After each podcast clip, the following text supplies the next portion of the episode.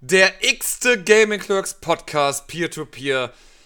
Ah, ich bin krank wie Sau. Oh, aber mit dabei ist der Tom. Das stimmt. Hi, Tom. Ja, hallo. Du, du, du bist auch mit dabei. Ja. Ähm, damit du reden kannst, damit ich weniger reden muss, damit meine Stimmbänder sich schon. Ich konnte gestern und vorgestern fast gar nicht reden. Es, es war so schlimm, dass ich Angst hatte, rauszugehen, um was einzukaufen, dass die Leute mich nicht verstehen. Aber man muss doch beim Einkaufen überhaupt nichts sagen. Man kann doch so, also in Berlin kann man so, so brummende Geräusche machen für alles eigentlich. Ja, aber es ist eben Hamburg. Wir sind alle ein bisschen lockerer. Es ist so, wir sagen Moin, wir sagen Tschüss, wir sagen mit Karte, allein mit Karte. Soll mit der Karte winken oder was? Und sagen, Ja, ey, ja. Man holt, so, so, man holt so subtil die Karte beim, beim Durchziehvorgang schon raus und dann weiß der Kassierer schon, der will jetzt hier mit Karte zahlen. Äh, das ist so eine schöne Challenge eigentlich. Im Sinne von, okay, du gehst in den Supermarkt und du wirst nur Brummgeräusche machen, aber du musst mit Karte zahlen, du willst den Bon haben und alles. Und dann nur, mm, da. Ich hatte mal die Challenge, äh, 24 Stunden lang nicht zu reden und musste aber einen Museumsbesuch mit Führungen machen und all so ein Scheiß. ähm, das war sehr anstrengend. Alle dachten entweder, ich bin geistig behindert oder taubstumm. Und äh, meine Frau mu- musste mir dann immer alles äh, erklären, sozusagen, was ich gerade ge gehört habe und was ich von ihr will und habe immer nur mit dem Handy kommuniziert. Ja, das war sehr spannend. Ähm, okay, das ist eine geile Story, aber fang noch mal ein bisschen weiter vorher an. Warum hast du diese Challenge gehabt? Ach so, da, für, dafür brauchen wir noch keinen Grund. Aber in diesem Fall, ich hatte einen Grund. Ähm, ich habe Oh. ich hab zum, zu Weihnachten ein Spiel bekommen, das nennt sich Cards. Und das ist eigentlich ein ganz einfaches Spiel. Das ist ein, ist ein Kartenstapel und da steht immer drauf, was du machen musst, um die Karte umzudrehen. Und der umgedrehten Karte steht dann sozusagen äh, eine Anweisung. Und da war eine Anweisung, halte 24 Stunden lang das Maul. Ich habe es mehrfach versucht, ich habe es nie geschafft. Weil irgendwann, Äh, irgendwann setzt das Gehirn ganz kurz aus und sagt irgendwas und du merkst gar nicht, dass du einen Fehler gemacht hast. Es sind wie Katzen. Ähm, das Ding ist, ist es ein Spiel, das man über Monate spielt oder ist das nur eine Witzkarte in dem ganzen Deck drin? Nee, nee, das ist also ich, Oder gibt es mehrere solche Dinge? also ich spiele das jetzt seit über zwei Jahren, glaube ich. Das ist immer so, genau, man hat halt eine Karte und äh, diese, diese Nicht-Reden-Karte, die hat mich ein halbes Jahr gekostet, be bevor ich gesagt habe, ich skippe die jetzt. Und dann bin ich zur nächsten Karte gegangen und die war dann einfach. du hast es nicht geschafft. Ich habe es nicht geschafft. Ich bin nicht in der Lage, 24 Stunden lang auf Geräusche aus meinem Kehlkopf zu verzichten. Aber es geht auch um Sprechen, nicht um. Mm, Ja, also die Auslegungssache ist immer, ist, ist, wie man so möchte. Es gibt Leute, die sagen, okay, wenn ich 24 Stunden lang reden soll, dann rede ich jetzt eine Stunde nicht und morgen eine Stunde nicht und das mache ich 24 Tage lang, dann habe ich es ja auch geschafft. ja, ständig, ein Stück, das stimmt schon. Ne? Und ich habe es halt richtig knallhart Also- ausgelegt mit allem. Das sind so die, die, die Teufelsverträge mit den Löchern, wo man dann sagen kann: Ha, hab's doch geschafft. Ja, genau. Kannst du nix. Aber ich, also wenn ich mir so vorstelle, ich würde sprechen, würde ich mit kommunizieren in Verbindung bringen. Bedeutet sowas wie, wenn ich mache, dass es ein Ja wäre oder Nein oder sonstiges, dann wäre das schon eine Kommunikation. Ja, das ist dann für Aber mich wenn schon ich einfach Schummeln. nur brumm, ja, also, oder wenn ich ein mache, um Hallo zu sagen, das ist ja alles, das ist ja alles kommunizieren. Aber einfach mal einen Tag nichts sagen ist vor allem einfach, wenn du mit niemandem was zu tun hast an den Tag. So Oh, wie das, ich die denk, letzten das, beiden das Tage. denkst du. Ich habe bei der, beim zweiten Versuch habe ich Dr. Who geguckt und ähm, völlig weggetreten sitze ich auf der Couch und sag Allons-y. Und dann war es schon wieder vorbei. Wieso? Na, Selbstgespräch? Ja, das- also das, ich, ich bin ja sowieso jemand, der den ganzen Tag singt und mit sich selbst spricht. und deshalb ist das, sehr also schwer. Die Horrorkarte für dich Ja, gewesen. genau, genau. Oh Mann. Äh, ja, okay. Ähm, schade natürlich, dass du zu schwach warst, das äh, umzusetzen, die Karte. Von daher Ja. Ist vielleicht nicht deine Stärke, aber du hast andere Stärken, hab ich gehört. Ähm, ja, Zum Beispiel, Äh. jetzt, wo wir ja gerade das Thema Metroid Prime 4 hatten, dass Nintendo ein anscheinend inkompetentes Team hatte. aber nur um anscheinend wahrscheinlich. Aber also, ich glaube, das ist auch Ja, sehr, ja. dis- sehr diskutabel, was jetzt, jetzt falsch gelaufen ist und was nicht. Ich glaube, da ist so viel falsch gelaufen in den Kulissen, das will man auch gar nicht wissen. Aber ich glaube, wir werden es irgendwann wissen. Ich glaube, irgendwann wird irgendeiner von Retro oder sonstiges, so in fünf bis sechs Jahren, wird einer sagen, ey, So war das. ich hatte mit damals. Nintendo damals gesprochen und ich weiß, was da war. Ja. Wird passieren. Es kommt immer so. Ist aber auch immer witzig. Ähm. Denn in, in ein paar Jahren ist es ja auch witzig. Jetzt wäre katastrophal. Ja, deswegen, das ist, das ist ja damals, als Sonic Boom rauskam, also das neue Sonic Boom, also ja, das einzige Sonic Boom, nicht der, nicht der Song. Ähm, hatte ich damals schon gesagt, ich freue mich auf spätestens in drei Jahren, wenn wir wissen, was da schiefgelaufen ist. Und ich glaube, es hat nur ein Jahr gedauert. Da hatte der Erste angefangen zu sprechen. Ah ja. Aber nach circa drei Jahren hatten wir eigentlich so alle wichtigen Infos. Welches war denn Sonic, Ähm. Sonic Boom? War das für, ein- für ein DS oder was war das? Nee, für die Wii U. Das, was auf CryEngine lief und nicht gut lief. Ah, war das das, was alle Hast du zerrissen nicht haben? mitbekommen? Ja, Ah, okay. aber es war nicht die Schuld der Entwickler, das war ja das Problem. Es war Aha. tatsächlich die Schuld der Entwicklung, beziehungsweise der, ähm, naja, was sie das zu tun hatten. Das, die hatten, Sega hat gesagt, ey, wir wollen Sonic machen, das mehr für die westlichen Leute ist. Mhm. Ähm, und da hat sich halt eine neue Firma, Red Button Games, hat sich da äh, dran gesetzt. Red, Big Red Button Games, irgendwie sowas. Sag mal, Red. Red, Red Button machen noch die ganzen äh, Switch-Portierungen, oder? Ja, ich, eben, deswegen. Nein, das war, glaube ich, Big Red Button? Irgendwie sowas. Egal. Fuck it. Die auf jeden Fall. Andere, nicht die, nicht die Portierer-Leute. Ähm, die sollten halt Sonic Boom dann eben herstellen, haben halt die Konzeptarts und sonstiges gemacht und bla und viel mit Sega zusammengearbeitet. Und mitten in der Entwicklung, als die so ein internes Tech-Video fertig gemacht haben für Sonic Boom, hatte Sega einen Deal gemacht mit Nintendo, dass sie drei exklusive Sonic-Spiele für die Wii U machen. Und da Sega anscheinend nicht genug eigene Sonic-Spiele in Produktion hatte, oder hatten, ähm, hatten die gesagt, ey, ihr macht doch gerade Sonic Boom, das wird jetzt äh, Wii U exklusiv. Und die Entwickler hockten da, guckten sich an und sagten, wir haben das aber auf Next Gen ausgelegt. Die CryEngine läuft doch gar nicht auf der Wii U. Ja. Und dann fing das Problem an. Das heißt, die Entwickler hatten eigentlich, das wäre wahrscheinlich ein total okay Spiel geworden. So, jetzt nicht umwerfend, aber unterhaltsam wahrscheinlich. Aber da sie irgendwie selbst die CryEngine auf die Wii U portieren mussten, eine Engine, die ja nie für diese Konsole gedacht war, kann man sich vorstellen, dass da natürlich technisch einige Probleme gab. Vor allem, weil es auch noch schnell sein musste. Das ist so. Richtig. Ja, Es ist ja nicht so, natürlich. dass. Das, es war ja nicht so, dass sie jetzt sagen, okay, ihr habt jetzt fünf Jahre Zeit. Nee, nee, nee, nee, nee. Hier, ne, macht fertig. Bonus, Bonus wollt ihr doch haben. Ja, aber das ist doch, Ja. das ist doch, das ist ein ganz schönes äh, Problem eigentlich, dass die Entwickler nicht immer schuld sind, sondern äh, wahrscheinlich in der Regel sind es die Geldgeber und die Leute, die nur bestimmen müssen. Ja.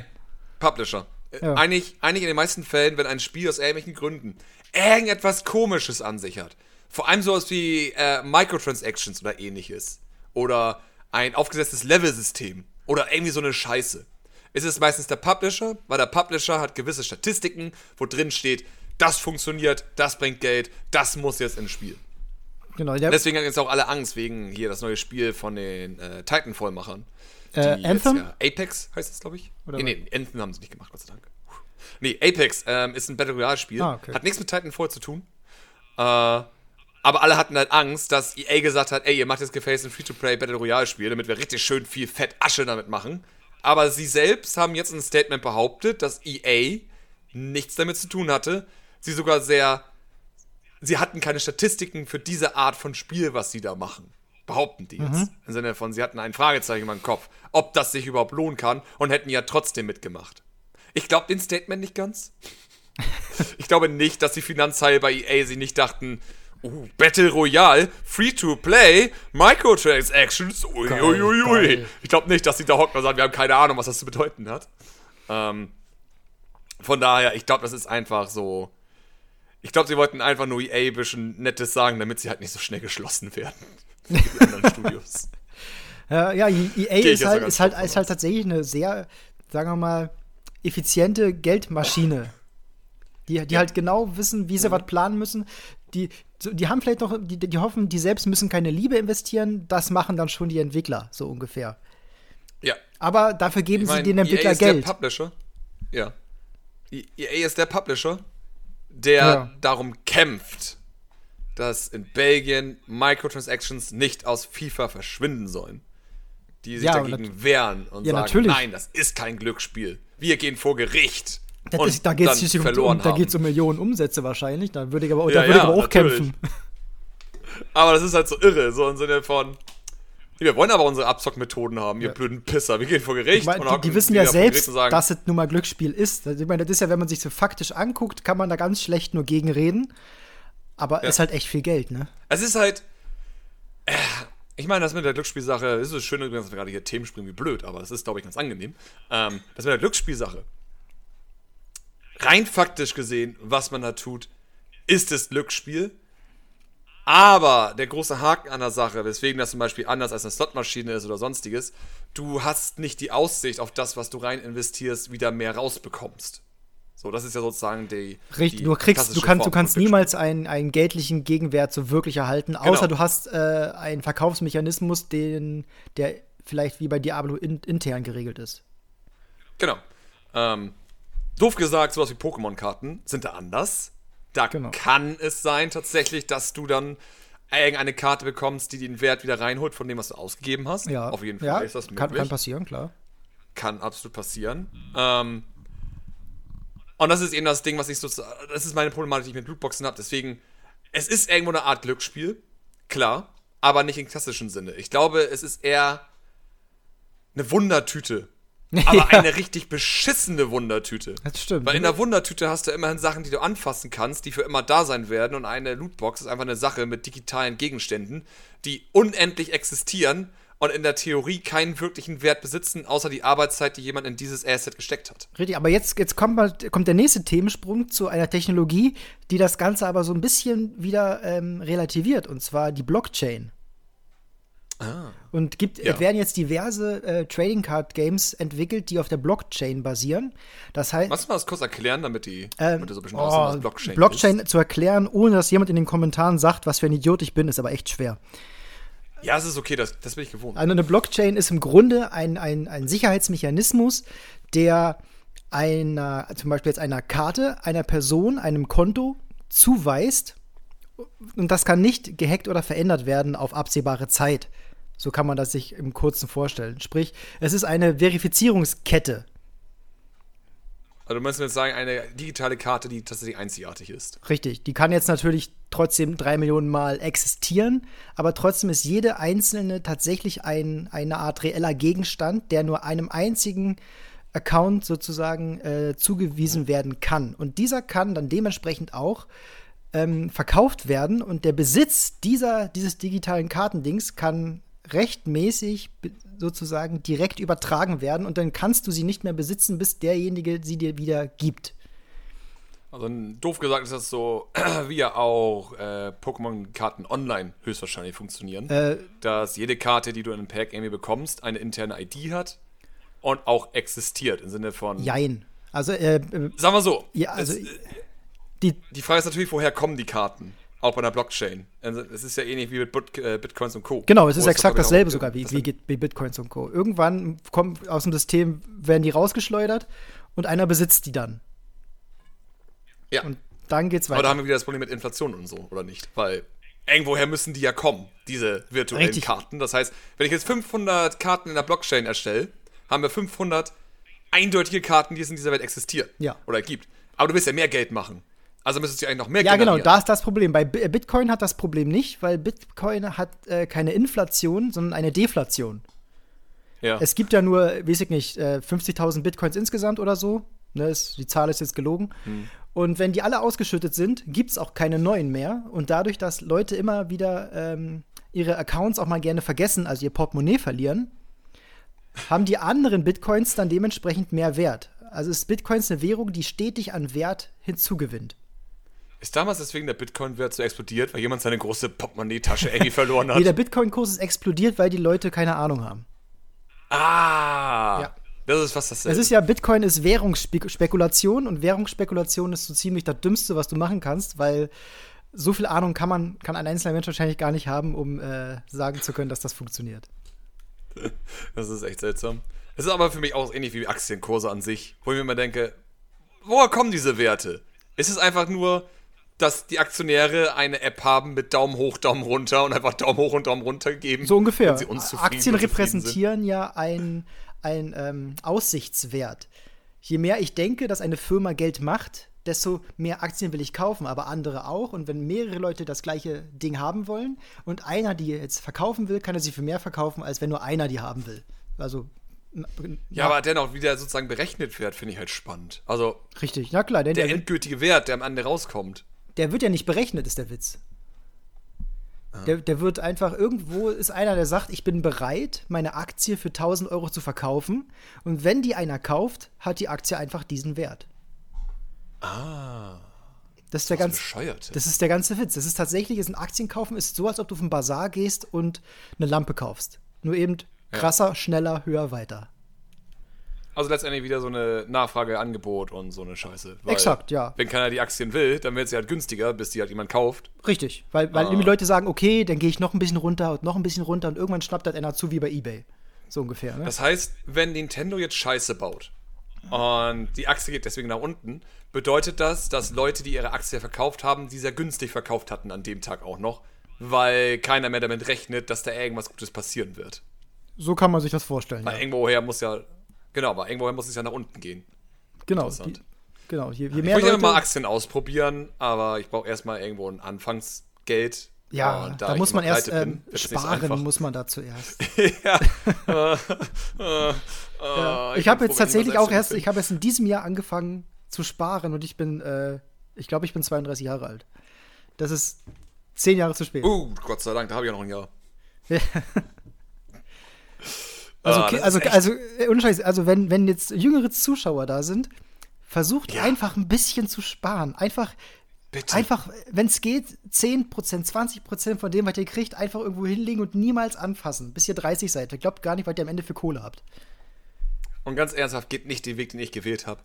Macht eine richtige Ausbildung, holt einen normalen Job, macht nicht diese selbstständige Scheiße und sonstiges. das ist immer ganz witzig, weil ich dadurch komische Sachen machen kann, die jetzt nicht so viele machen. Ja. Aber Wenn das alle machen. ist sozusagen. Ja, erstmal, wenn alle das machen, dann bin ich nicht mehr besonders. Hört auf mit der Scheiße, verpisst euch. Nein, das größere Problem ist eigentlich eher, dass du halt ständig Angst haben musst, dass dir alles irgendwie weggenommen wird, dass immer der Teppich und den Boden weggerissen wird. So wie jedes Mal, wenn ich äh, Steuern zahlen muss.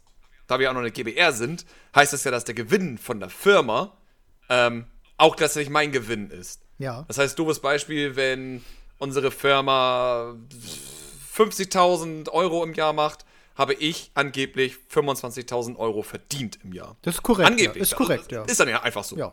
Ob ich das Geld jemals bekommen habe oder nicht, ist dabei nicht relevant. Weil das Geld muss ja auch noch ins nächste Jahr mit rübergenommen werden Ja. oder Rechnungen stehen noch auf, also muss das in irgendwo be, be, ja, behalten werden und all so ein Spaß. Ja. Ähm, aber trotzdem, Finanzamt sagt, du hast 25.000 Euro verdient. Also wirst du jetzt auch für 25.000 Euro Steuern zahlen. Das ist alles total korrekt. Das ist alles total korrekt. Das Problem ist natürlich nur, dass man sich selbst vielleicht nur 15.000 Euro ausgezahlt hat. Ja. So als Beispiel. Das ist jetzt Ja, ja, klar. Ja, klar. Das ist dann halt das heißt, Gehalt, du ne? zahlst für 10.000 Euro mehr Steuern, als du jemals gesehen hast. Ja, klar. Das, ist, ist das so. Problem an der ganzen Sache. Das stimmt. Du, das- die Sache ist immer, wie viel Ah. gibst du auch aus, wie viel kannst du gegenrechnen. Ne? Du kannst ja auch deinen gesamten Mhm. Ge Gewinn in Aktien anlegen und dann 0% Steuern zahlen. Wäre eine Möglichkeit. Ich meine, investieren in Sachen äh, Immobilien ist immer noch das Beste, was du machen kannst. Ja, Aber nur- hab erstmal Geld, um eine verfickte Immobilie zu kaufen. Das ist richtig. Du kannst ja zum Beispiel, äh, es gibt ja diverse Internetseiten, da kann man für ab 50 Euro äh, Anteil an einer, an einer Immobilie haben und sich dann freuen. Geil, da kann man auch ein Hundehaus für 50 Euro kaufen und ein bisschen Land.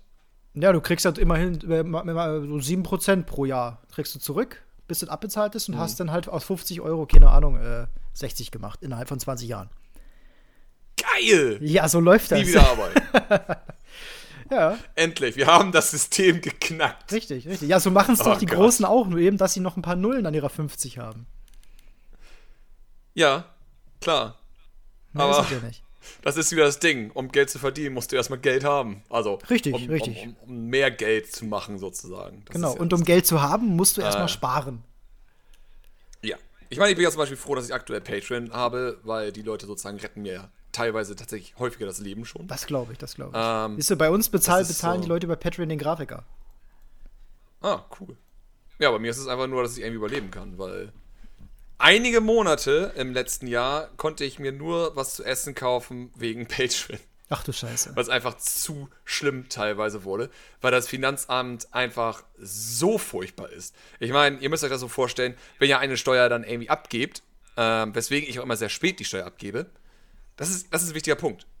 Ihr habt eigentlich nicht, aber ihr könnt das sehr lange hinausziehen, wann ihr die Steuer abgeben muss. Ich muss zum Beispiel für 2017 noch die Steuer abgeben. Genau, drei Jahre hat man Eigentlich Zeit ist jetzt immer, ne? 2018 Irgendwie so. drin.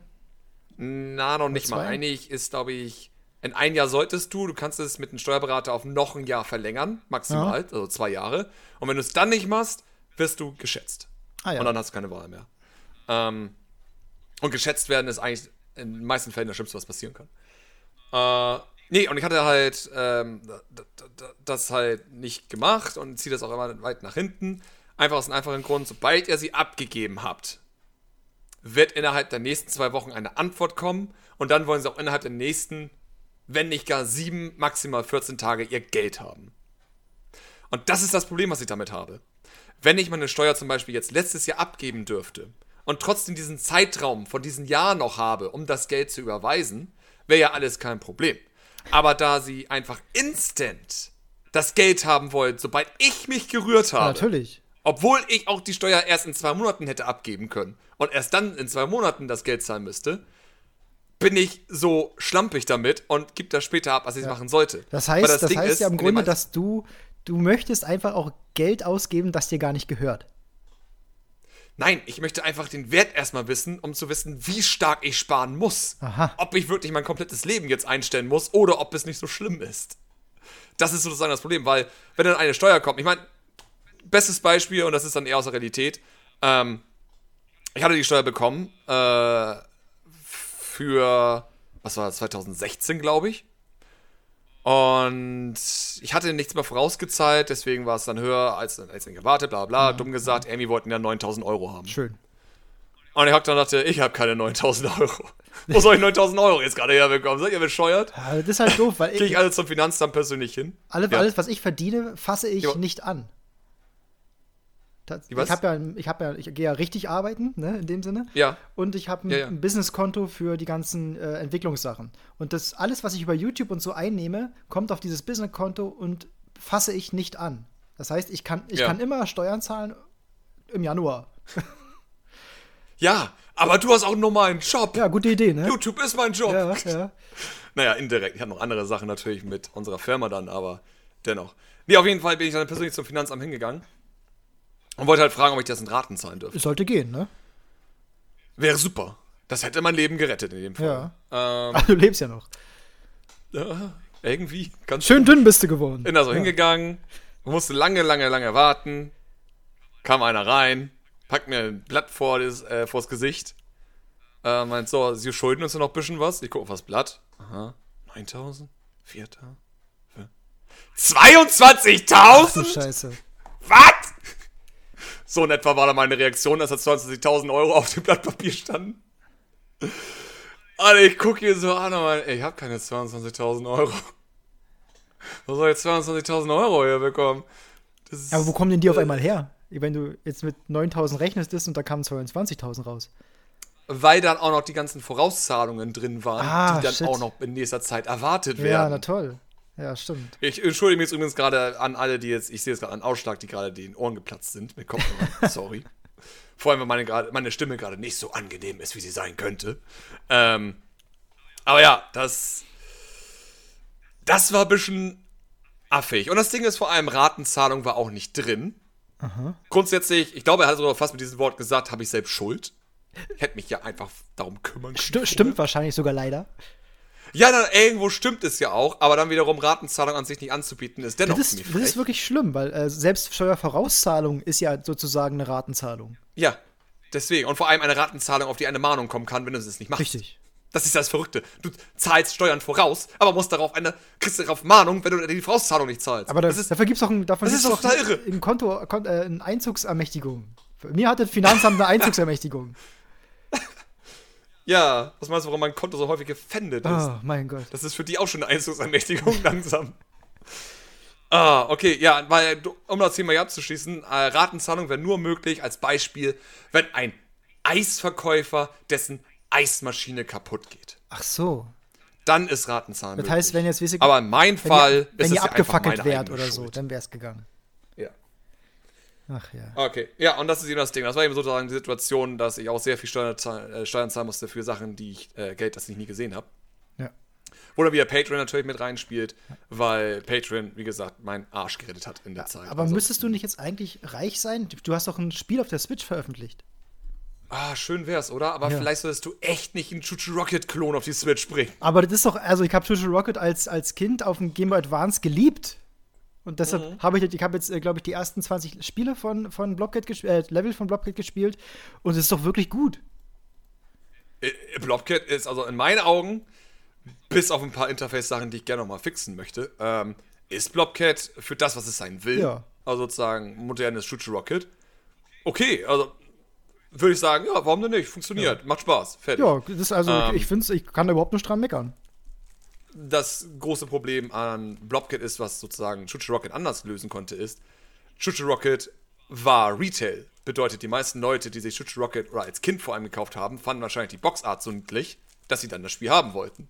Es gibt wahrscheinlich sehr wenig Leute, die in ein Magazin gucken und sagen, dieses Spiel, auf den Screenshots erkenne ich null, wie dieses Spiel funktioniert. Das stimmt. Ja. Das kaufe ich mir jetzt. Was ja auch Blobcats Problem ist. So, wenn ich Trailer gemacht habe, dass ich mir immer dachte, wie soll ich dieses Spiel in den Trailern rüberbringen? Das ist kein Mario, das ist kein Zelda, das ist nicht Action, das ist ein Puzzlespiel. Wie, wie, wie willst du das in den Trailer rüberbringen? Das stimmt. Eigentlich ist, eigentlich ist es deswegen- was, was man, was man per, per Let's Plays verbreitet eigentlich, ne? Was die Leute Ja. zusehen und dann Lust drauf kriegen und merken, das ist fürs Gehirn schön. Aber solche Sachen wie Human Resource Machine haben es doch auch irgendwie hingekriegt.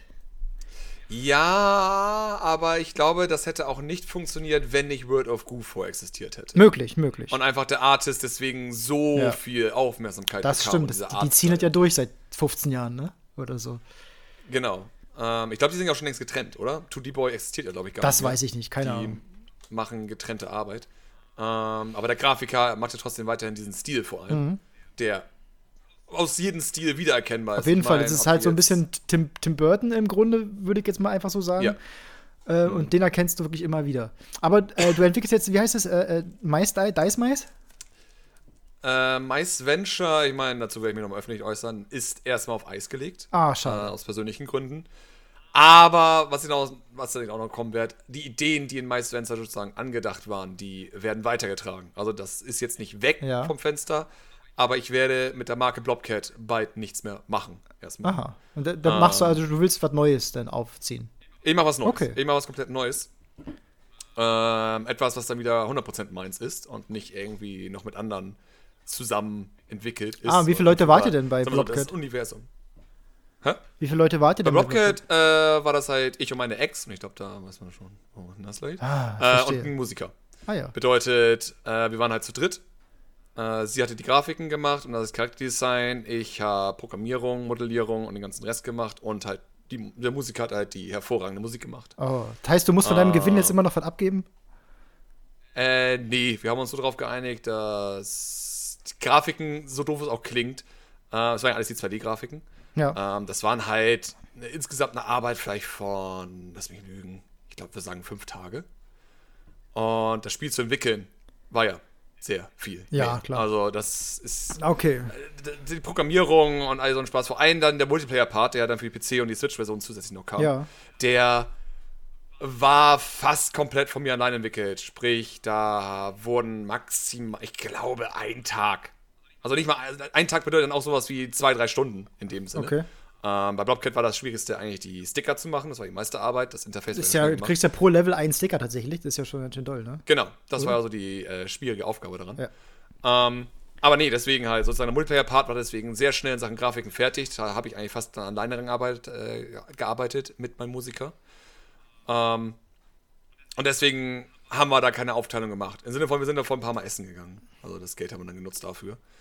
Äh, und mein Musiker verkauft den, also mein Musiker gehört den Soundtrack. Bedeutet, wenn er äh, auf Spotify, wenn er es sich anhört oder auf Bandcamp sich den Soundtrack runterlädt oder halt kauft, dann kriegt er das komplette Das Geld. ist schön, ja, das ist nicht doch fair, Das ja. ist sozusagen die Regeln, die wir da hatten. Genau. Von alles, was man mit dem Soundtrack macht, ist seins und ich bewerte das natürlich auch gerne, weil das ein hervorragender Soundtrack ist. Ähm, und Switch-Version, vor allem die Switch-Version, da Okay, wir brauchten neue Buttonknöpfe, aber die hätte ich auch noch selbst machen können, Notfall. äh, aber das ist dann eben auch sozusagen Geld, das Gott sei Dank dann zu mir fließt, um das irgendwie alles zu, ja, zu finanzieren, weil die Switch-Version war ja auch noch mal fast ein halbes Jahr Entwicklung. Krass, weil, ne? Richtig doll, Man, ja, ja. man, man kriegt immer das Feedback von Nintendo. Und das Schwierigste war auch der Online-Modus, weil Nintendo da mit vielen, vielen, Ah, okay. vielen Sachen sehr unzufrieden Aus, welch, war. aus welchem Land kam das Feedback? Kam das äh, Europa? Es ist also aus Deutschland. Also du, du hast so. natürlich Kontakt aus ähm, auf Englisch, logisch. Mhm. Aber äh, ja, die hocken ja hier in Frankfurt. Ist das? Was, Äh, ja, es gibt eine frankfurt Da, wo auf jeden Fall ja. Nintendo hockt. Ja. An Frankfurt am Main. Ja, ja, und da, wo die, die hocken, da ist dann auch, genau, da ist auch die Dev-Zentrale von Nintendo Mhm. äh, auf Europe. Ähm, was natürlich immer so cool ist, weil auf der Gamescom laufen die halt auch alle rum. Das heißt, wenn man da mal irgendwie mit einem Entwickler von Nintendo sprechen will, dann findet man auch immer. Ah ja. Hattest du, ist hattest du eigentlich einen Blobcat-Booth-Auftritt irgendwo? Nee, Schade. das, äh, das, hätte, das Geld mehr, hätte das Spiel mehr Geld gemacht, dann ja, aber so kann ich mir das so gar nicht leisten. Ja, da gibt ja auch äh, so, so Ausschreiben, wo man tatsächlich äh, Plätze auch manchmal gewinnen kann. Ah, okay. Ja. Also sagen wir so, ähm, Blobcat war ein cooles Experiment, vor allem weil es ja echt mit der Community entstanden ist damals. Ja. Das ist ja, jede Woche habe ich ja da ein Video raus, oder einen Livestream gemacht und den aktuellen Stand gezeigt. Sogar mit einer wöchentlichen Android-Alpha, dass die Leute sich das ja, also die dann gespendet haben für die Entwicklung. Mhm. Äh, angemerkt, Spenden hatten immer noch mehr Geld reingebracht als, glaube ich, die Switch-Version an sich. Ach du Scheiße. Insgesamt. Okay. Ja. Äh, was jetzt nicht heißt, dass die Switch-Version überhaupt kein Geld reingebracht hat. Also das hat mir, so doof es auch klingt, Patreon und Switch hatten dann letztendlich das Geld für die Steuern irgendwie aufgebracht, die ich brauchte. Immerhin. Nicht die 22.000, Ach so, ich dachte jetzt schon. aber das wäre ziemlich geil gewesen. Ah, Aber, also weit unter 10.000 auch. Also jetzt ist Okay. nicht so verrückt. Aber dennoch, sozusagen, es hat gereicht, damit ich das irgendwie überlebe. Das war das Wichtige. gut. Das ist doch schön. Ähm, nee, und äh, wichtig ist eigentlich nur, dass ich beim nächsten Spiel dann darauf gehe, dass das auch massentauglich ist. Hast du schon Informationen, die du preisgeben möchtest?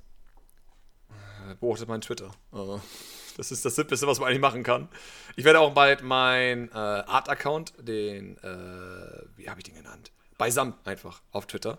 Das ist ja der englische äh, Twitter-Account von mir, wo ich nur Art-Zeug hochlade. Ah, ja. Zeichnungen, äh, Programmieren und Sachen, Tests mit Unity oder eben dann auch zukünftige Spieleprojekte. Meist Venture hatte ich damals mit angefangen tatsächlich, dass ich da dann die ersten Footages hochgeladen habe. Hier übrigens mal so intern, weil hier sind eh ganz wenige Leute, die zuhören. Jedes Video-Footage, was ihr gesehen habt auf dem Kanal von Mice Venture, war auf der Switch. Klar. Äh, und ich finde es auch immer ein bisschen nervig, dass wenn ich sage, ey, das läuft auf Konsole mit 60 Bildern, dass einer kommt, auf welcher Konsole? Und man hockt dann und denkt sich, jetzt denk doch mal nach. Ernsthaft. Also sieht das aus wie Xbox One? Das sieht nicht aus wie Xbox One. Einmal den Kopf einschalten, bitte. Das reicht ja. Einfach also, nur, wenn, weil- wenn, wenn, wenn 3000 Leute, wenn da nur einer den Kopf nicht einschaltet, dann merkst du das leider schon, ne? Das ist irre, Ja. ne? Das ist einfach so, dieses, wie du, wie du gefiltert einfach nur sozusagen die, die nervigen Sachen immer nur mitbekommst.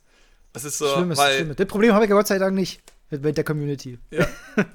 aber ich habe ja ähm, sehr, sehr, sehr viele, also Dice Venture, äh, Dice Venture war ja eigentlich entstanden, weil ich gucken wollte, was die Switch und Unity können, weil ich immer sehr unzufrieden war mit Unity-Spielen auf der Switch. Aha.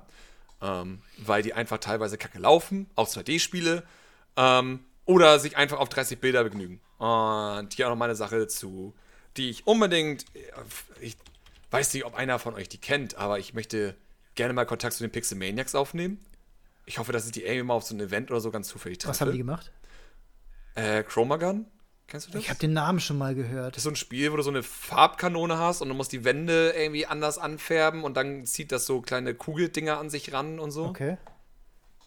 Ja, die haben halt so ein Spiel gemacht, ähm, was auf Windows, Mac, Linux, PS4, Xbox One und eben auch auf Switch rauskam. Ordentlich. Mein Problem an der Sache ist, dass die Switch-Version furchtbar aussieht und mit 30 Bildern läuft. Aha. Und das Spiel ist sehr, sehr ich schicke dir mal kurz einen Screenshot Ja. rüber, damit du dir das vorstellen kannst. Ähm, oder einfach hier, ich, ich schicke dir die Seite, dann siehst du das. Und die Switch-Version ist halt noch ein Ticken, ich glaube, sie haben da ein paar Effekte einfach ausgeschaltet von Unity. Ähm, da kannst du es mal angucken. Für alle anderen einfach kurz Chromagun googeln. Ja. Äh, an sich ein total witziges Spiel, will natürlich in Richtung Portal gehen, weil alle Spiele eng oder alle Neuentwickler gerne mal ein Portal als erstes probieren. Ah ja, gut. Ja, doch. Und wenn du dir halt diese also sieht Screenshots so ansiehst, dann Switch sagst du, ja, dass das 60 hinbekommen sollte. Ja, also, schon. ich glaube, da ist nicht mehr Ambient Occlusion oder sonstiges. Das ist echt einfach nur plain Objekte. Mhm. Nichts Verrücktes. Ähm, ja, und das läuft halt mit 30 Bildern und Kantenflimmern und Co. auf der Switch. Und ich war so unzufrieden damit, dass ich es mir jetzt aufgemacht habe, weil da war schon Blobcat mit 60 Bildern draußen, wo ich ja solche lustigen Sachen äh, lösen musste, wie 80 äh, Mäuse im Multiplayer gleichzeitig auf dem Bildschirm haben und dennoch 60 Bilder behalten Ja. und all so ein Spaß. Was mega nervig war. Richtig, richtig nervig, weil man sich echt mit den äh, Frame-Debugger da auseinandersetzen muss und gucken muss, bei jedem Frame, was ist gerade das Problem, warum die Bildrate nach unten geht. Ja, ja. Und das, egal, ich habe scheiße viel gelernt dadurch, auf jeden Fall.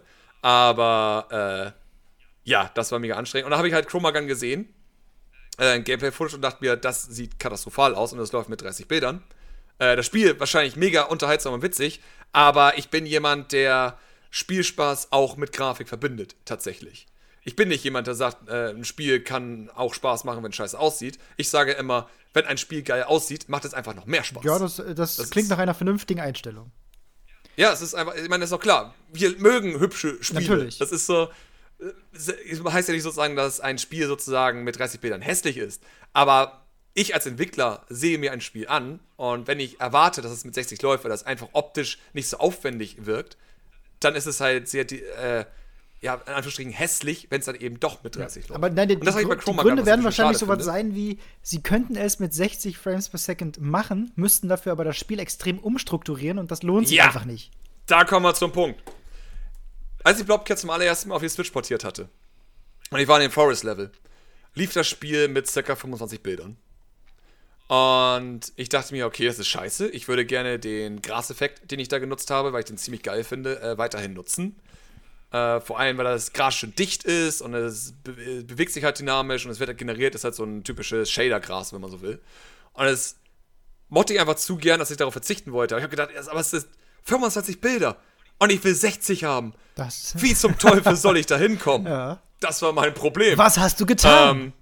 Ähm, naja, und dann habe ich mich halt dran gesetzt, habe alle möglichen Sachen ausprobiert und gelernt und solche einfachen Sachen wie, ich, äh, ich weiß nicht, ob du den Forest Welt mal gesehen hast, aber die Forest Welt besteht daraus, dass ich den großen Traum hatte, schon immer ein Videospiel zu machen, wo die Baumkronen so, so Lichtpunkte auf den Boden werfen. Ah ja, weil ich das okay. mega hübsch finde. Ja. Äh, Fable 1 hat das zum Beispiel das öftere Mal gehabt. Das finde ich mega geil, sowas. Einfach nur artistisch gesehen. Und deswegen habe ich das eben so auch aufgebaut. Sprich, das ganze Level hat eben so eine Art, es hat sehr viel Schatten und nur so ein paar Lichtpunkte, die da eben rumwabern. Und habe ich eben so ein paar Sachen angefangen zu optimieren, wie muss denn jedes Objekt in dieser Szene einen weiteren Schatten werfen? Muss dieser Baumstumpf, der da oben rechts irgendwo ist, muss der einen Schatten werfen? Weil wenn ich den ausgemacht habe, hat man gar nicht gemerkt, dass er keinen Schatten werft, weil ja eh so viele Schatten ja. im Bild sind. Aber es hat ja Rechenzeit benötigt, diesen scheiß Schatten jedes Mal zu berechnen. Das heißt, ich habe sehr, sehr, sehr viele Level letztendlich dann ähm, von der Forest-Welt die Schatten deaktiviert, was schon mal einen guten Boost gegeben hat dann halt zum Beispiel das Gras nicht in einen riesigen Bereich rendern lassen, sondern wirklich nur genau da, wo der Bildschirm ist. Das heißt, wenn die Kamera auch nur einen Ticken weiter nach draußen gehen würde, wäre dann nichts. Ja, aber ist doch genauso, genauso halt muss man das so. doch dann machen, ne? Es ist doch genauso. Ja, natürlich. Das ist, ich meine, das ist ja das Ding, wenn du ein 60 FPS-Spiel machen willst auf Konsolen. Du musst gucken, wie du das äh, bei der Konsole ausgereizt ja. bekommst. Das ist ja auch irgendwo, so du sagst, mir macht das Spaß. Ich finde das großartig, mich hinzusetzen und überlegen, wie bekomme ich das jetzt so performant ja. wie möglich hin. Da kann man wahrscheinlich mehrere zehn Stunden reinballern. Jedes Mal. Ah, hör mir ja. auf. Das Ding ist ja, du musst das Spiel auch jedes Mal kompilieren, um es zu testen. Das ist ah, ja. Wie lange dauert das immer ungefähr? Ähm, lass mich überlegen. Also ich würde sagen, sonst circa 10 bis 15 Minuten darfst du es dann testen. Ach du Scheiße. Das heißt, es lohnt sich da wirklich mehrere Sachen gleichzeitig auszuprobieren. Ja, ja, klar. Und beim nächsten Spiel, äh, es gibt zum Beispiel auch in Asset Store sehr schöne Tools, womit man ein bisschen so remote-mäßig Sachen machen kann, weil so doof es auch klingt bei Mice Venture, als ich da getestet habe, hätte es mir sau viel gebracht, hätte ich so ein Remote-Tool gehabt, womit man Objekte aktivieren und deaktivieren kann übers Internet, sodass du sie sozusagen reinwählst in deine Session, die du jetzt ja. gerade auf der Switch oder auf der Xbox oder sonst was hast, und da einfach ein Objekt an- und ausschalten kannst, um zu gucken, ob sich dadurch irgendwas ändert. So. aber das, Weil das ist so ein einfacher Debug, den man eigentlich immer gut, hat. Gut, aber da, da musstest du dann ja äh, wahrscheinlich ja. Ähm, also ich, ich würde es dann so machen, dass ich irgendwelche Bereiche auf dem Bildschirm habe, die ich antippen kann und dann dadurch diese Sachen halt ausschalte. Geht ja auch. Zum Beispiel, das wäre auch eine Möglichkeit. Ähm, äh, dass du sozusagen dann den Touchscreen oder ähnliches nutzt ähm, und da dein eigenes System bastelt. Aber ich mag halt die Idee ganz gerne, dass ich sozusagen in Unity weiterhin bin. Ja, klar. Ähm, in der Szene rumfliege und einfach sage, dieses Objekt jetzt bitte deaktivieren und es würde auf meiner Remote-Konsole dann eben auch deaktiviert werden. Mhm. Äh, das ist halt mega praktisch, weil ich habe dadurch herausgefunden, dass vor allem viele Shader-Effekte Probleme machen. Mhm. Ähm, doof gesagt, das Standard-Unity-Shader ist nutzlos ich würde fast sagen, der Standard Unity Shader ist auch für Xbox One und Co. nutzlos, weil der einfach so viel Performance frisst, unnötigerweise, auch wenn nichts ist, nur wenn es eine billige Textur ist, wo nichts anderes dran also ist, im Grunde der, frisst der, so der nur durchreicht. Ja, ja, Das, es ist irre, wie viel Performance er frisst. Weil dann hatte ich ja da ist, äh, äh, Mice Venture, oh, komm schon, habe ich Mice Venture gemacht und damit rumexperimentiert und auf einmal hatte ich mehr äh, an Effekten und Objekten und all sowas auf dem Bildschirm, als ich es eigentlich angedacht hatte. Ich hatte äh, eine Szene, die man ja auch in den Videos gut sieht, die ähm, recht groß war. Dynamische Schatten bis zum Ende der Szene. Das heißt, ich brauchte keine Lightmaps, weil einfach dynamische Schatten so weit reichen, dass das trotzdem gut aussieht und es nicht dieses Unity-typische Schatten-Pop-In hat, die einfach so nach der Zeit so reinfaden. Das ist mhm. so ein Unity-hässliches äh, Ding. Ähm, ich hatte Bloom drin. Ich hatte, was hatte ich noch? Äh, Sunchefs. Damit das halt durch die Baumkronen sozusagen da die God Rays sozusagen so, durchscheinen ah, ja, okay. und ähnliches. Äh, und ich hatte sogar mal als Test noch zusätzlich, ich glaube, 20 Gegner auf dem Bildschirm. Einfach mal geguckt. Mit KI dahinter. Also, dass sie sozusagen auf dem NAV-Mesh durch die Gegend laufen und sowas. Und es waren immer noch 60 Bilder. schön. und ich hockte dann und dachte mir, geil. Das, und das ist 1080p, um das nochmal anzuwenden. Es waren 1080p, 60 Bilder in dem Augenblick. Und ich dachte mir, fuck. Warum sind einige Entwickler so scheiße in ihrem Job? Warum kriegen sie es nicht hin, dass die Switch-Spiele mit Unity gemacht mit konstanten 60 ah, Bildern laufen? Und dann haben die vielleicht sogar noch studiert. Höchstwahrscheinlich. Ja. Und noch viel schlimmer, das sind einfach Firmen, die echt viel Geld haben. Ja. Oder zumindest das Geld haben sollten, jemanden da ranzusetzen, 24 Stunden oder halt jeden Tag, dass das sein Job ist, optimier die Switch-Version. Und da müsste eigentlich sowas rauskommen. Und das hat mir eigentlich die Motivation gegeben, letztendlich Mice Venture wirklich durchzuziehen. Weil ich mir dachte, ich will ein Spiel auf der Switch machen, das zwar mit meiner Programmer-Art jetzt nicht das hübscheste ist, aber eben durch die technischen Finesse dahinter, dass es in 1080p und 60 Bildern läuft, dennoch irgendwie so einen leichten Edge hat gegenüber andere Spiele. So doof es auch klingt.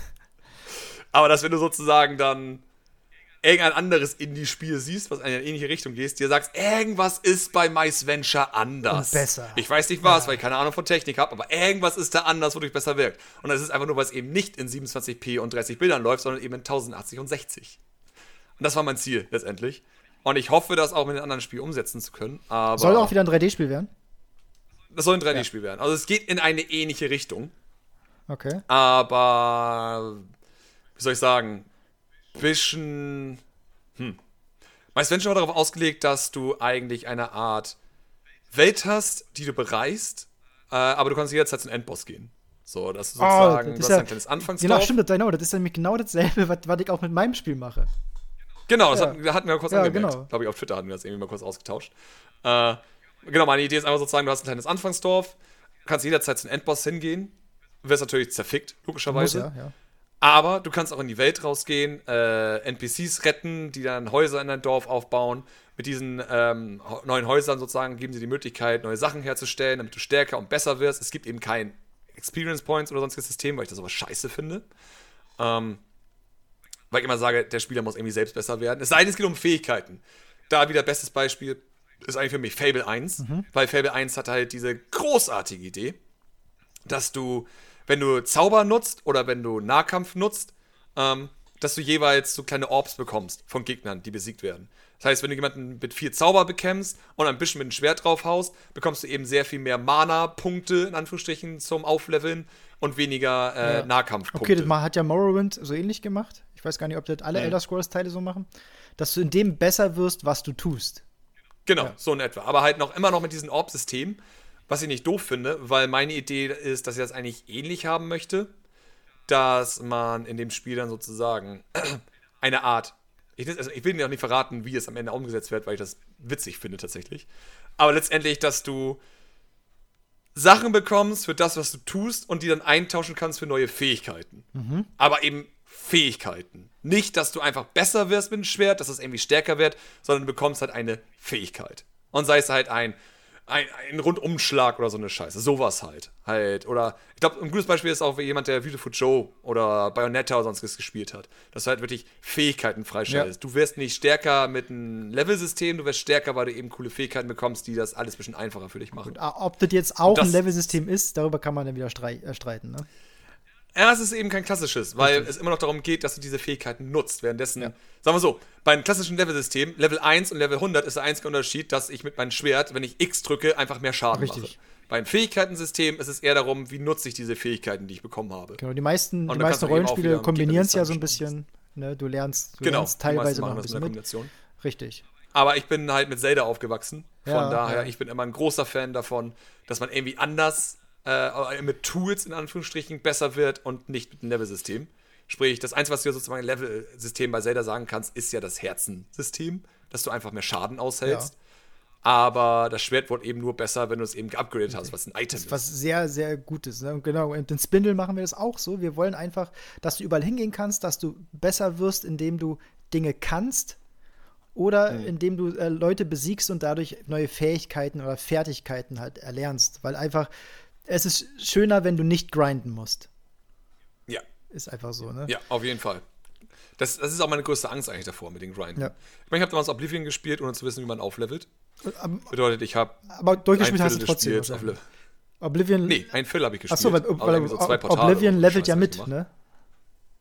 Ja. Das ist ja total doof. Aber ich habe die ganze Zeit auf Level 1 ja. gespielt. Also das heißt, alle Gegner. Ich, ich konnte das Spiel einfach perfekt spielen. Es war natürlich scheiße langweilig, weil kaum was passierte, weil die Gegner ja auch nichts konnten. Ja. Und ich auch immer nur dieselben Gegner gesehen habe, weil ich habe das Gefühl, dass auch bessere Gegner erst kommen mit Aufleveln. Richtig, Ahnung. ja. Ich glaube schon. Ich glaube so ähm, Aber das Spiel hat mir nie erzählt, dass ich schlafen muss, ins Bett gehen muss, um aufzuleveln. Ach so, okay. Es hat immer nur gesagt, du sollst dich ausruhen. Ja. ja okay. Heiltränke. Esse halt einen Kuchen ja, oder genau. so. so kennst du, kennst, kennst du das Spiel Toki Toki? Toki Toki? Ja, ja, ja. So ein kleines, ja. Mit so einem kleinen gelben Vogel.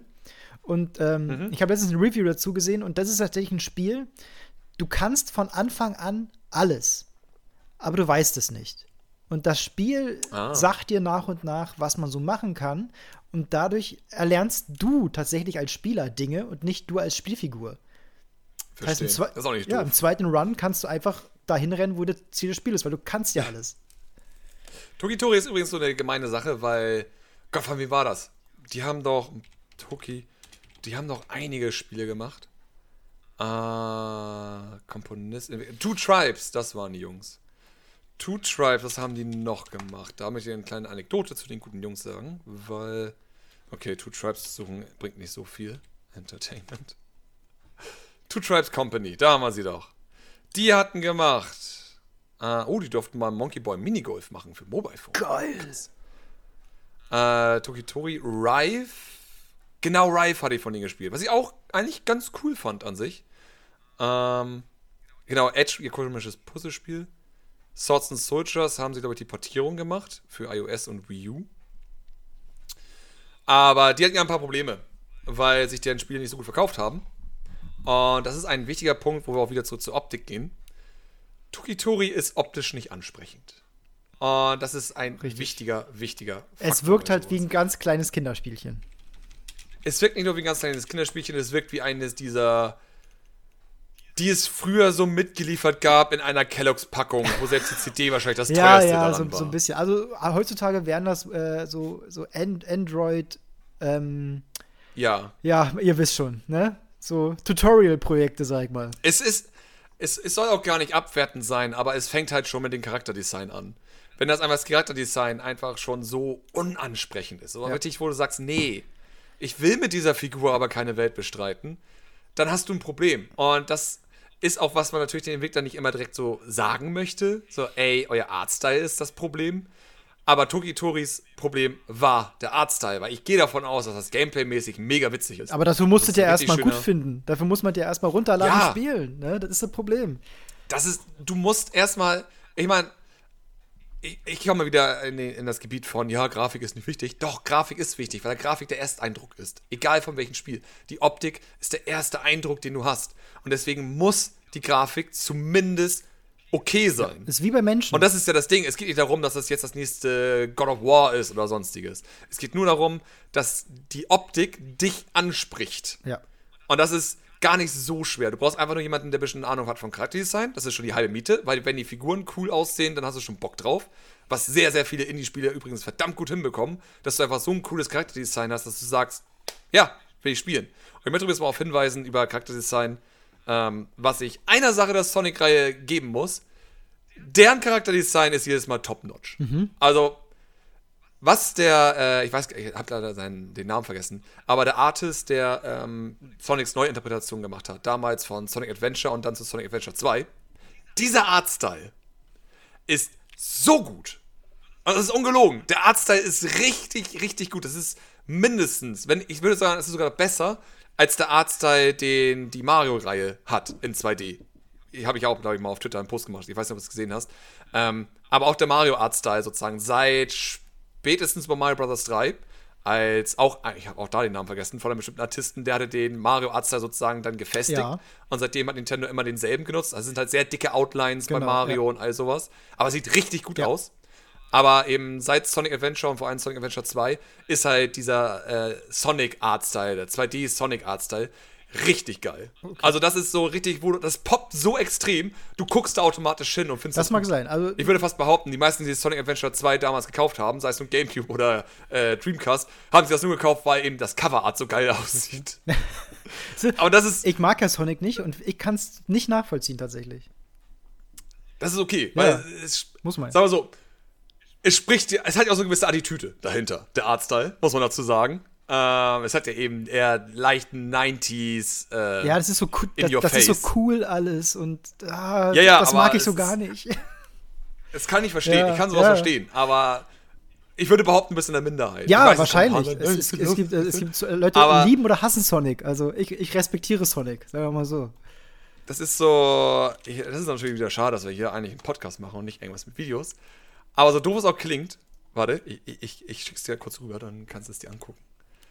Die Pose sozusagen, die Sonic macht auf den Sonic Adventure Cover, die ist so einzigartig bescheuert.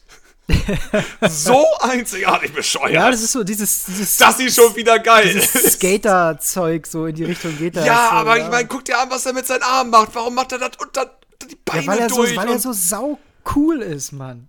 Aber das Coole ist, ich meine, wenn du genau hinguckst, er ist halt auch noch ballförmig. Was ja, auch, ich meine, das da finde ist ich, ja auch wieder ein das, bisschen Hirn das, dahinter. das finde ich richtig cool, dass er halt tatsächlich so, eine, so, eine, so einen Kreis darstellt. Das ist halt sehr schön gemacht einfach.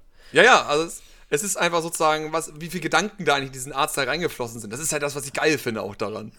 Und dann als als schönes Beispiel. Also wenn ihr das mitgucken wollt, äh, ganz kurz, äh, ansonsten, weiß ich nicht, ich will es schnell auf Twitter irgendwann nochmal posten. Habt ihr keine Das ist einfach so? Sonic äh, nee, leider nicht. Sonic Adventure auf der Dreamcast und dann das Director Cuts äh, Cover und du hockst dann denkst dir, ernsthaft? Geil. So, was würdest du eher kaufen? Das coole da oben oder das langweilige da unten? Ey, das, das, das, was einfach das nur aussieht wie sieht- CGI Gone Das Wrong. sieht aus wie, wie, ein, wie ein Film, der Computerspiele in den 80ern darstellt, wie sie in Zukunft sein sollen. Ja. Das ist so furchtbar. Und das ist, äh, da hatte dann Sega so ein bisschen wieder vergessen, was eigentlich die Spiele gut gemacht oder was halt sozusagen das Coole an den Spielen waren. Ähm, aber ja, das, das ist übrigens wichtig. Das wollte ich eigentlich anmerken. Artstyle ist mega wichtig. Es geht nicht um Grafik, es geht nicht darum, wie viele Frames du hast oder wie viele Pixel du hast oder wie viele Polygone auf dem Bildschirm sind. Es geht ganz allein darum, dass sich der Artstyle anspricht. Und das ist die Grafik dahinter. Ja. Dass wenn du ein Spiel anguckst, instant sagst, spricht mich an. Richtig. Und Toki Tori ist das beste Beispiel für wahrscheinlich ein richtig geiles Spiel. Aber die meisten werden es nicht gekauft haben, weil sie haben sich einen Screenshot angesehen und haben gedacht, ne. Ja. Und das de Sorry, ich denke das heute nee. noch. Ich habe es noch nicht gekauft. Ja. Ich habe es noch nicht. Ich habe dasselbe das Problem. kostet, was kostet? 5 Euro Ich oder so? so viel Ne, Gutes. Das kostet doch fast gar nicht. Weil, ja, aber ich höre nur, nur Gutes. Alle, die es gespielt Ja. haben, sagen, richtig geiles Spiel, macht mega viel exakt, Spaß. Ja, das ist ganz schrecklich, aber Und ich kann es nicht spielen. Es ist, es tut mir immer so weh. Es ist genau dasselbe wie hier Mutant Mutts und sowas. Das ist von. ja, das habe ich auf, dem- auf dem 3DS hab das gespielt. Renegade Kids. Ähm, soll ja auch witzig sein. Ja, war okay. Aber auch da ist der Arzt da für mich so. Ah, ja. weiß nicht. Ja. Und das ist. Ich bin aber natürlich auch jemand, der, wenn du so ein 2D, so ähnlich wie Tokitori machst, wenn du so ein 2D-Plattformer oder ähnliches machst, entweder hast du da einen richtig geilen Artstyle oder das kann mich nicht mehr packen, weil ich zu viel von diesen Spielen gesehen habe.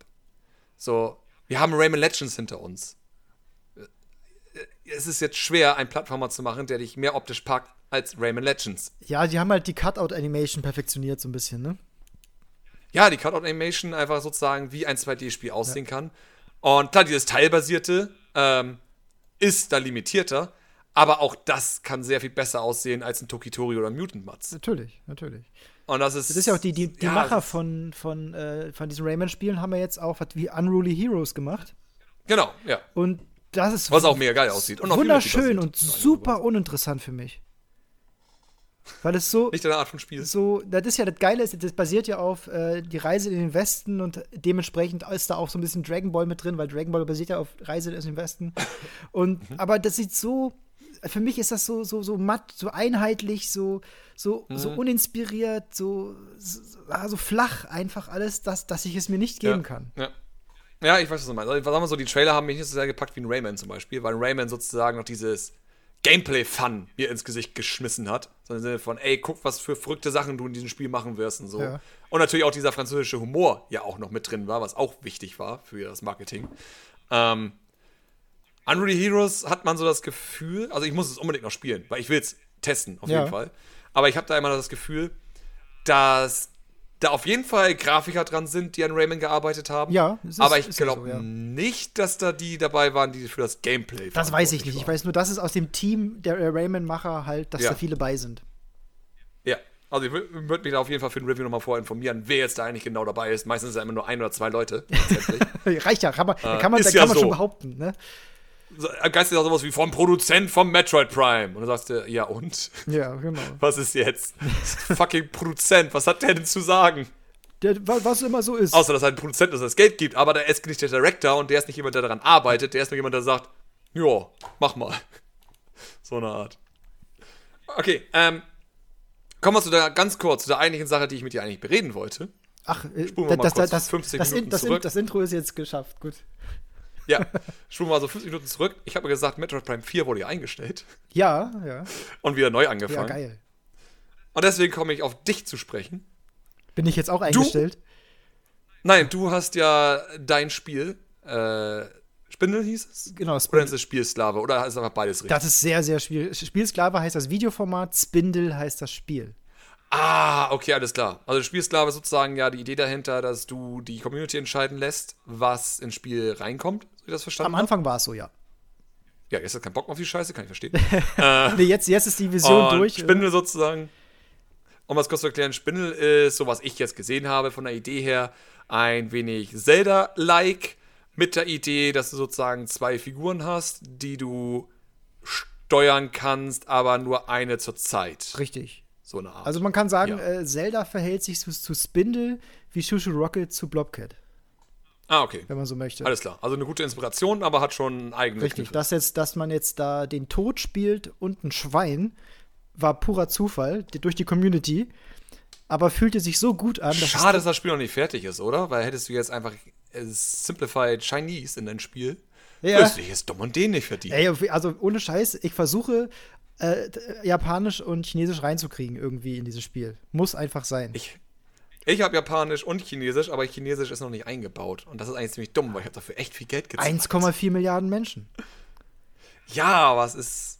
Ich sag mir immer sozusagen, die werden trotzdem aber nicht Blobcat finden in China auf Steam. Nur weil ich das auf Chinesisch jetzt ho hochlade. Aber ich habe dafür gezahlt, also wenn ich noch einen Ja, Patch mache, mach das muss mal, eigentlich mach das Chinesisch mal, nochmal ja. eingebaut werden. Ich hatte keinen Bock, noch eine Font rauszusuchen. Das war so mein Die chinesische Font zu Das war suchen, mein ist die einziges Hölle. Problem. Ja, Japanisch war so und so scheiße, weil Ja. du hast doch keine Ahnung, wie das interpretiert wird von Japanern.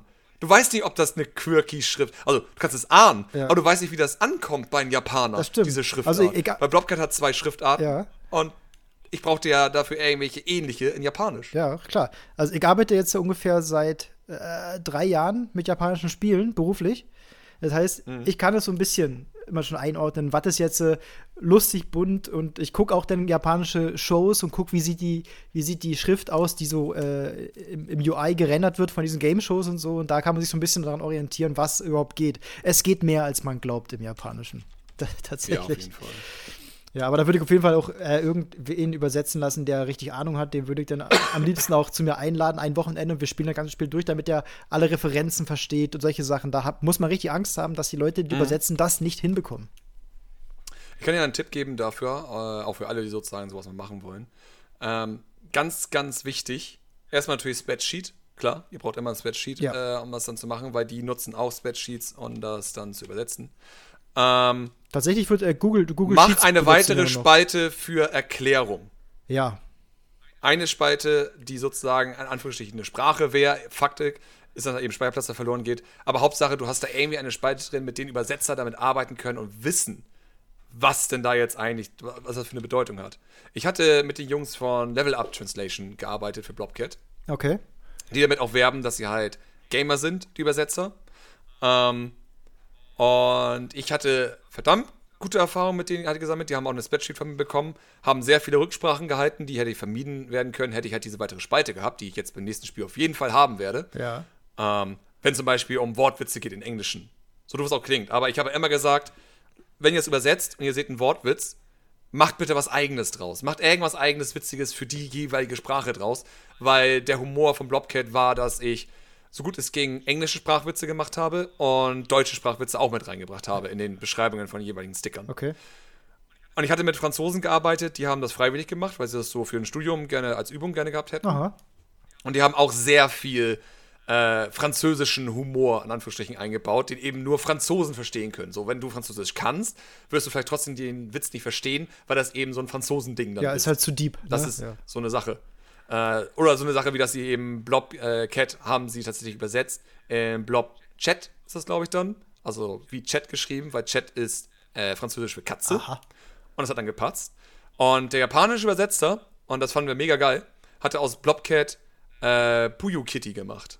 Ah, ja klar. Und das fanden wir so geil, Ja. dass wir sogar für die japanische äh, Übersetzung äh, das Logo geändert haben. Sprich, nur dafür muss ich was einbauen, dass wenn man auf Japanisch auswählt, die Sprache, dass das Logo in Genau, ja, sowas mache ich seit Jahren. Genau, sowas muss ich immer Das ist, machen. Die Japaner, die das haben ist ganz halt- viele Sachen, die wollen das noch geändert haben und hier muss auch eine lustige Grafik rein und äh, ja, ja, das ist Ja. ja. Aber das ist halt cool. Also, wenn du sozusagen wirklich ein Übersetzungsteam hast, was auch Bock hat und auch ein bisschen selbst schreiben kann, ist es halt sehr viel cooler und du bist auch sehr viel. Sagen wir so, du hast ein besseres Gefühl, weil ich habe dann mit Google Translator mir auch einige Sachen durchgelesen und ich fand einige Sachen echt gut. Wo ich dachte, geil, super. Ja. Genauso habe ich mir das gewünscht, Also, dass äh, die Texte eine Belohnung sind. Weil die Sticker haben, keine, haben keinen Sinn mehr in der Switch- und PC-Version. Du kannst deine Fotos mit dekorieren. Aber die Texte sollen immer noch humorvoll Ja. sein, damit du eine gewisse Belohnung Ja, hast. cool. Ähm, in Japan gibt es das Spiel schon auf Japanisch? Und dann haben wir das Problem, das Spiel ist auf Japanisch in allen Versionen und du kannst es in Japan auch kaufen, wenn du einen amerikanischen, europäischen Account besitzt. Weil wenn du ein Spiel äh, in Japan veröffentlichen möchtest auf der Switch, kannst du es nicht mit Englisch. Was? Ich bräuchte also jemanden, der Japanisch Ach so, die, die alle, alle, alle ähm, Formulare sind auf Ja, Japanisch. Die verwalten, also ich konnte mit Nintendo of America, Nintendo of Europe ohne Probleme arbeiten. Nintendo of Japan äh, arbeitet nur auf Japanisch. ja, okay, es sind. Bedeutet, ja. ich müsste mir da wahrscheinlich einen Publisher suchen, der das für mich übernimmt. Äh, Google kann doch, kann doch on the fly ich- übersetzen. Du kannst Japanisch. Nein, Google. Du kannst doch jede Seite übersetzen lassen, instant. Und dann, so, fummelt man sich da durch. Ach, das meinst du? Ja. Ich dachte, du übersetzt mir Nein, mein weil Japanisch so äh, beschränkt sich auf ganz wenige Wörter. Okay, das hilft mir dann nicht. nee. Ja, äh, nee. Das ist halt einfach zu viel. Vor allem, das ist ja auch noch dann in, ähm, das ist auch noch durch den Loot-Check noch mal durch.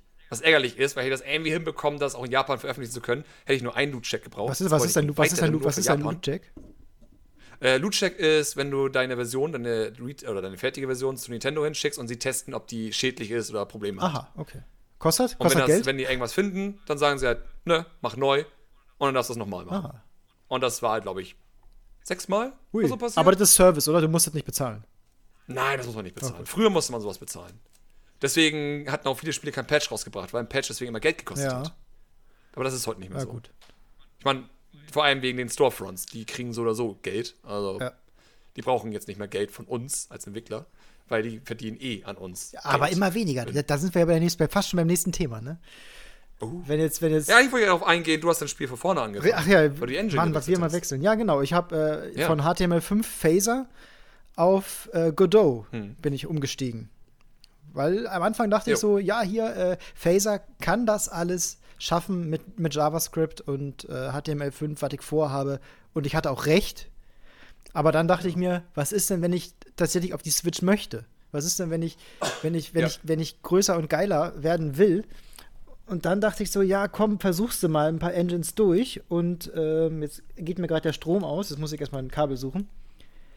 Oh no. Ja, Lauf! Such das Kabel. Kabel ist drin. Oh Gott. Ähm, okay.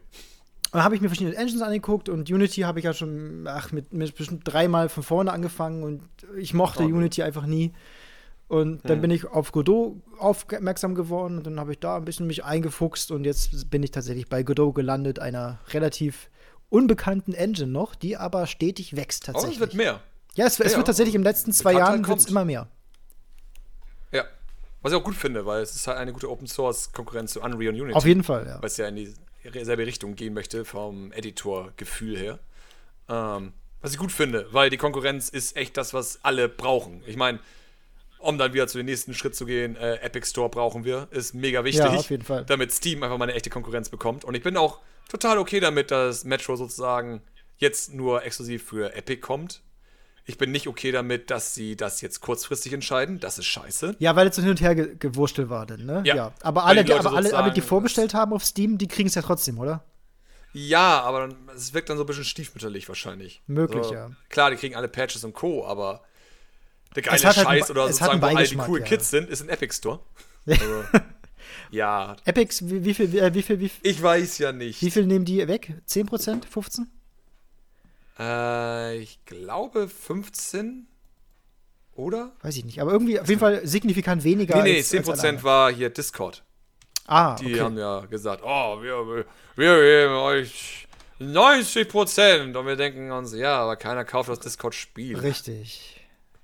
Ich meine, 88%, das war, glaube ich, das. Aber da ist auf jeden Fall eine Entwicklung, Oder? die wird in den nächsten zehn, Ja. zehn Jahren nochmal ganz interessant, ob, es- ob es wieder ein Preisgedrücke wird, dann am Endeffekt, dass wir nur noch 5% abgeben müssen oder nur 1% abgeben müssen.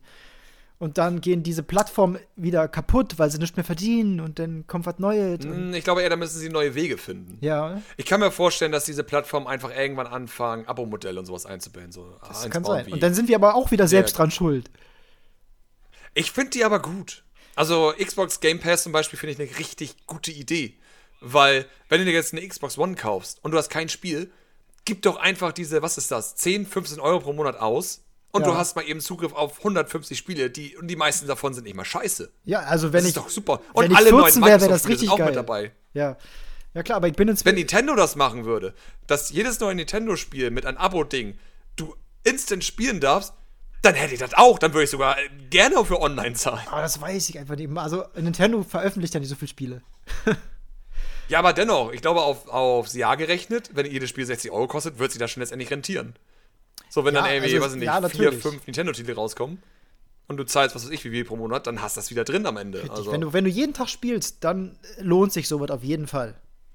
also ich würde sagen, vor allem, wenn du eine neue Konsole hast. So, wenn du sagst, ey, ich habe eine neue Konsole, ich habe richtig Bock, mal ein paar Spiele auszuprobieren.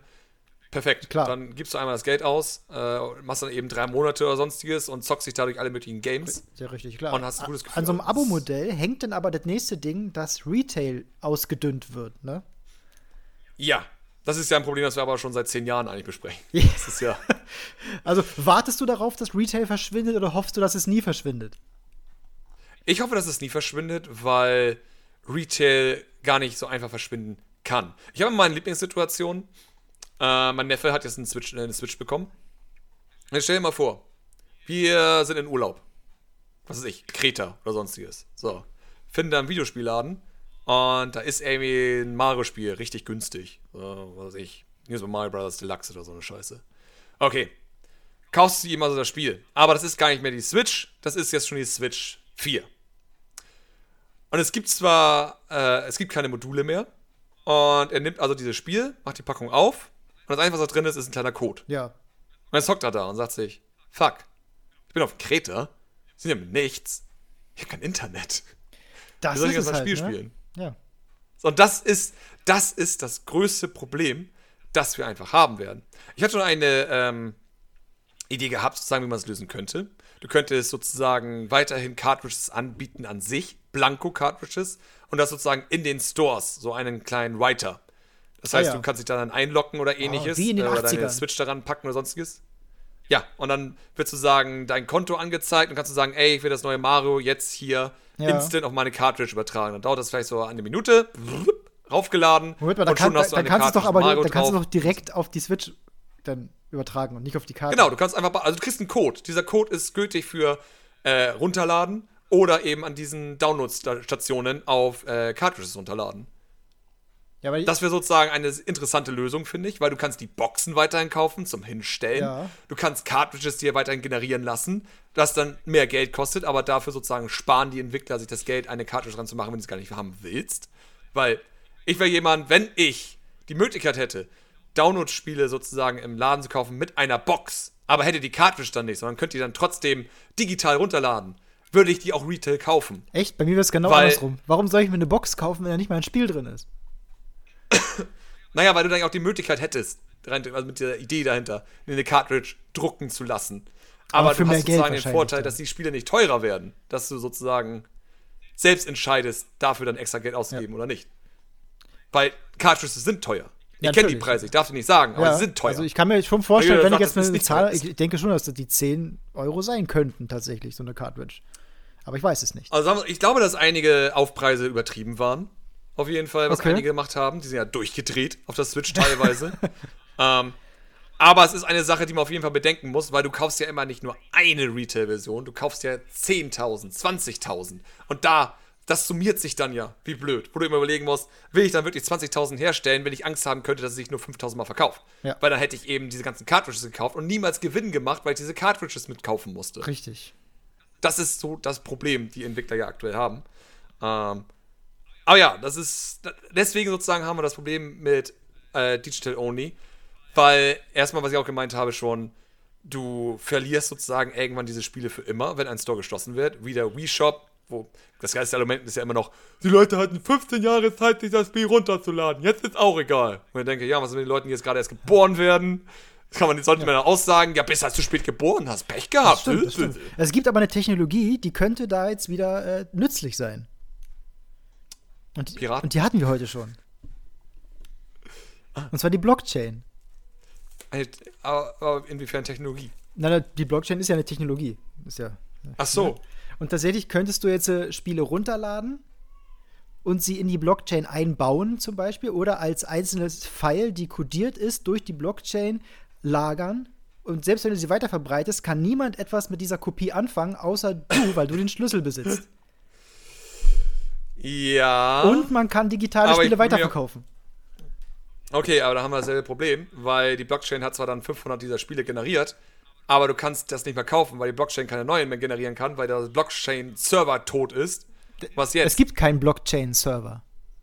ja gut, aber es gibt keine neuen Spiele mehr. Aber die gibt's, die, 500 es, es gibt auch keine neuen Star Fox-Spiele vom Super Nintendo mehr. Ja, aber da ist was dran, aber wir müssen immer noch bedenken, dass wir jetzt die Technologie dafür hätten, dass etwas für immer existieren kann. Warum verzichten wir dann darauf und gehen wieder zurück zu den alten Standard, wo wir hoffen müssen, dass wir einfach genug Module produziert haben für den Rest der ewigen Zeit?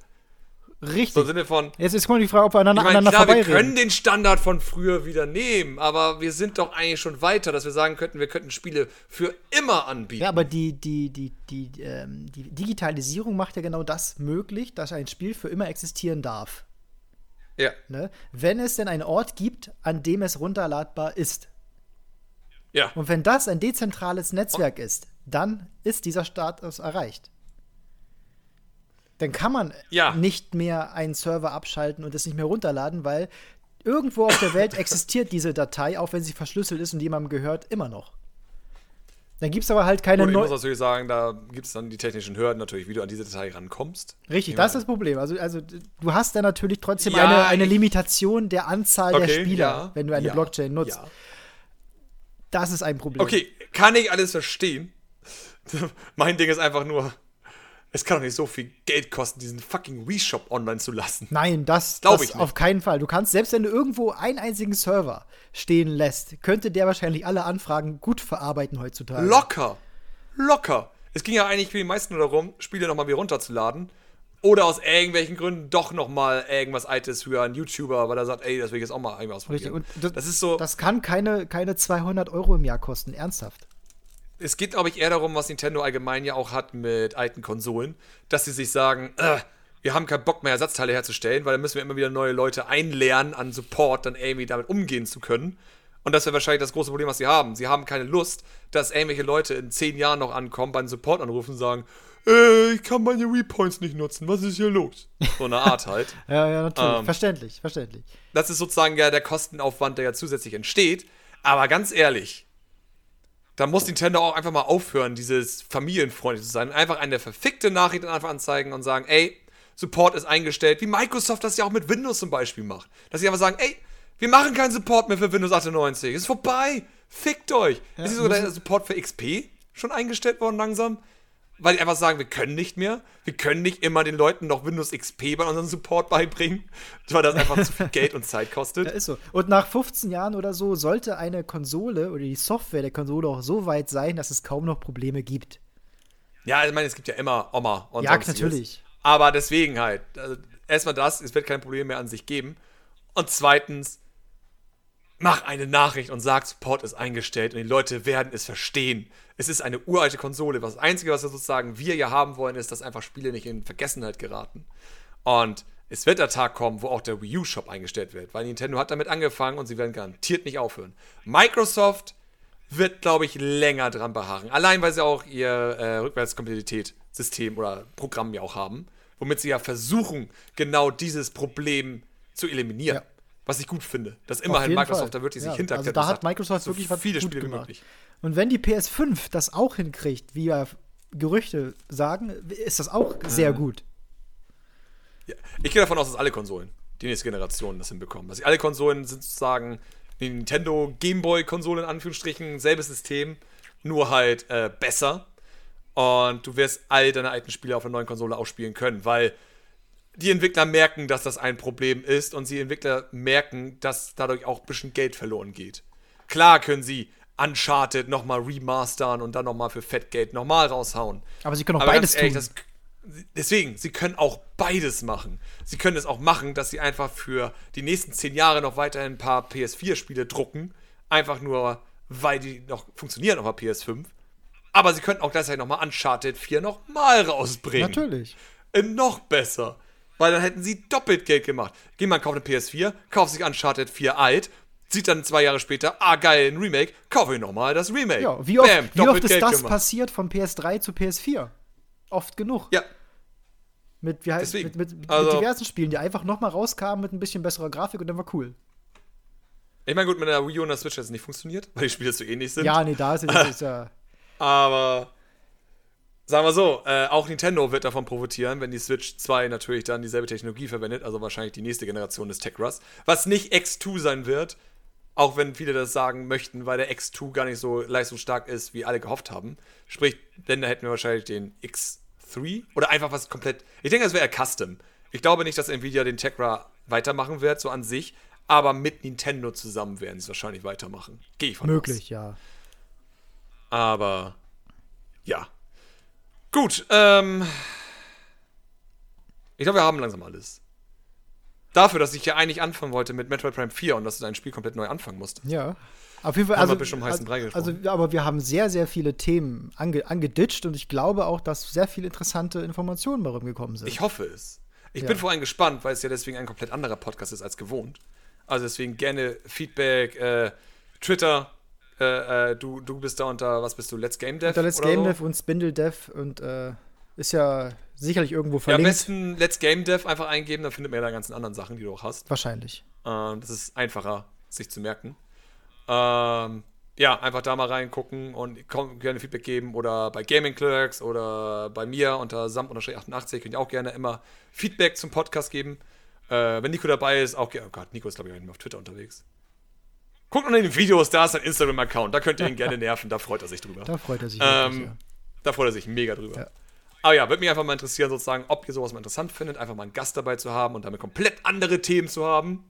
Äh, ich finde immer sowas sehr spannend, deswegen bin ich gespannt, was ihr davon haltet. Und ich bedanke mich bei Tom. Vielen lieben Dank, dass du dabei warst. Vor allem ist eine halbe Stunde länger als geplant. Ja, aber hat ja auch Spaß gemacht, das ist das Wichtigste. Ja, stimmt. Man hat sich halt verquatscht. Das ist ja immer ein gutes Zeichen. Richtig, eigentlich. richtig. Von daher, ja, danke an alle fürs Zuhören. Bis zum Freitag werden wir hoffentlich hinbekommen, dass wir den nächsten Podcast haben. Dieses Mal auch pünktlich. Heute ist ja eigentlich auch Freitag, wenn man so will. Äh, aber ja, nächsten Freitag sollten wir dann wieder pünktlich sein. Danke, danke. Bis denn. Tschö. Tschüss.